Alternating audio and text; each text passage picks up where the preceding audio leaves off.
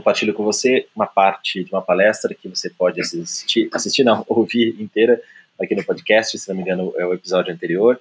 O tema geral é como resolver conflitos e hoje eu trago aqui uma pequena parte na qual eu dou cinco ideias, cinco possibilidades para você resolvê-los. Obrigado por me ouvir e até o próximo episódio.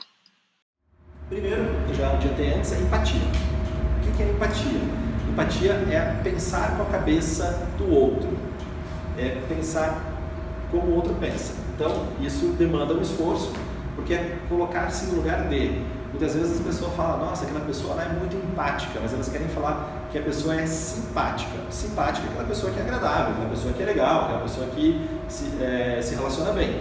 Empatia é mais que isso, é a habilidade de, de pensar com a cabeça do outro. Então, é saber exatamente como você se sente. Então, quando você fala para uma pessoa assim, cara, eu sei como é que você se sente, você gerou empatia.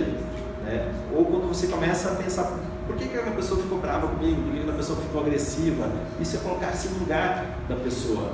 E isso resolve muitos conflitos.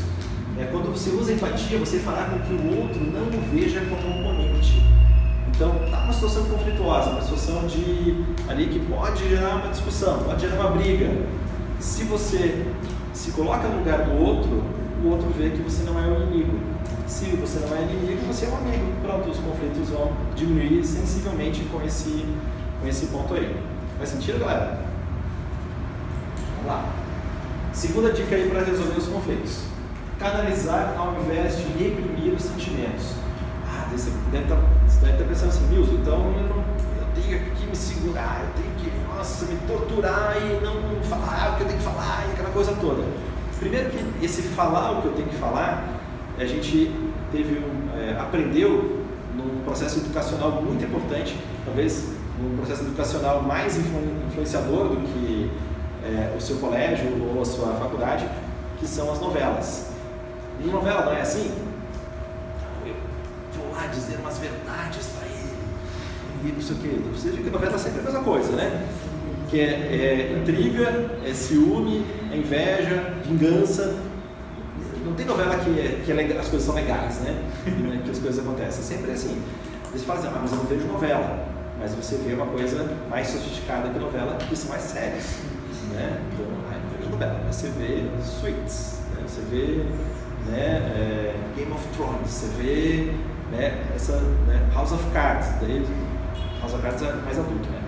Então você vê, vê, as, vê as séries, que são as novelas, que também tem muito desse cunho emocional. E a gente vai aprendendo muitas vezes que a gente não pode levar desafio para casa. Quem que você acha que é mais forte? Aquele que briga ou aquele que consegue evitar uma briga? É muito, é muito mais força evitar uma briga. É muito mais força evitar uma discussão. E é esse o desafio que eu quero lançar para você. É ser tão forte que você não fica ofendido e não leva as brigas adiante e não faz as brigas acontecer usando a empatia. Então, canalizar aquilo que você está sentindo ao invés de reprimir. É, Para vencer, muitas vezes é preciso retroceder. O fato de alguém te falar alguma coisa e você não ficar chateado, alguém te falar alguma coisa e você não revidar, você ter autoestima para entender o que o outro está, é, por que, que o outro está sendo agressivo daquele jeito. Cara, isso é muito mais força. Parece que você é, perdeu, mas você só retrocedeu, você evitou o conflito, você evitou uma somatização no nível físico ou no nível psíquico. Isso é, é muito importante para a sua saúde e para a longevidade. Lembra daquele estudo lá de Harvard de 75 anos atrás? É, é, desculpa, que demorou 75 anos, que fala que as pessoas mais felizes são as pessoas que privar, é, é, primaram pelas boas relações humanas. Terceira dica: você quer ser feliz ou ter razão? Isso é muito importante. Se você quer ter razão, talvez você não seja tão feliz. Se você é, quer ser feliz, muitas vezes você não vai ter a razão. Você vai falar, beleza, cara, você tem a razão. Quando você fala para outra pessoa, você tem a razão, você está você tá sendo empático, você está exercendo, empatia. Ah, Nilson, mas eu, eu tenho a razão, eu tenho que ir até o fim. Cara, não precisa muitas vezes. É melhor você falar assim, fulano, você tem razão. Pronto, ali você desarmou uma situação conflituosa e você vai ter muito mais felicidade.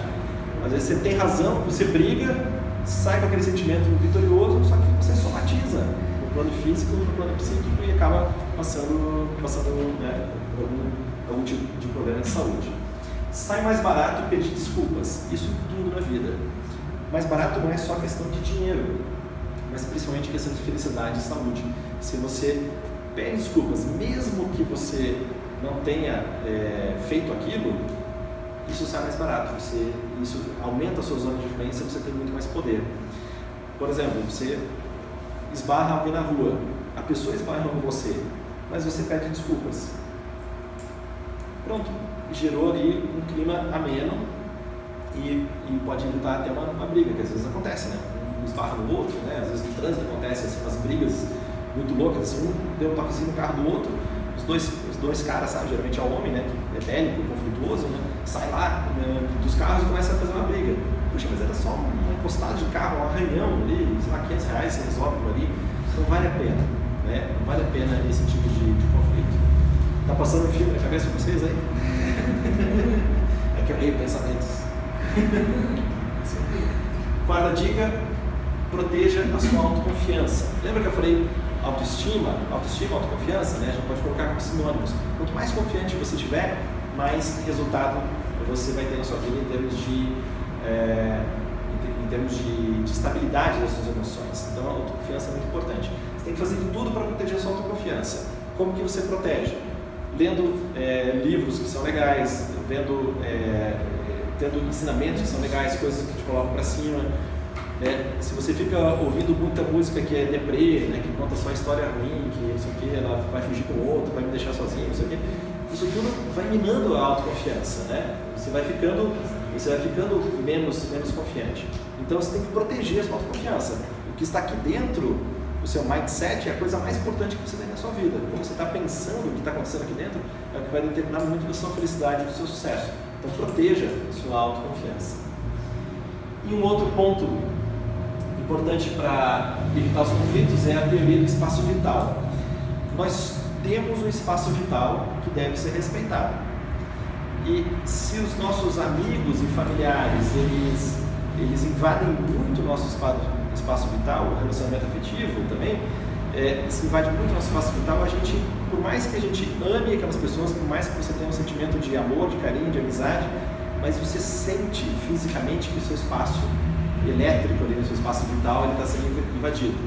Isso cria uma certa repulsa, por mais que racionalmente você está é, tá querendo aquilo, mas instintivamente você, você precisa de um certo espaço. Isso acontece muito em casa, na família, né? porque o espaço vital um do outro é sempre estar tá ali em contato. Vai cruzar no corredor, né? É, ou está lá no seu quarto, alguém entra no quarto sem bater a porta, sem pedir licença, etc. Então tudo isso faz parte. Quando a gente começa a entender o espaço vital, no corredor aqui da universidade, um colega vai passar, você está lá no corredor conversando com os amigos.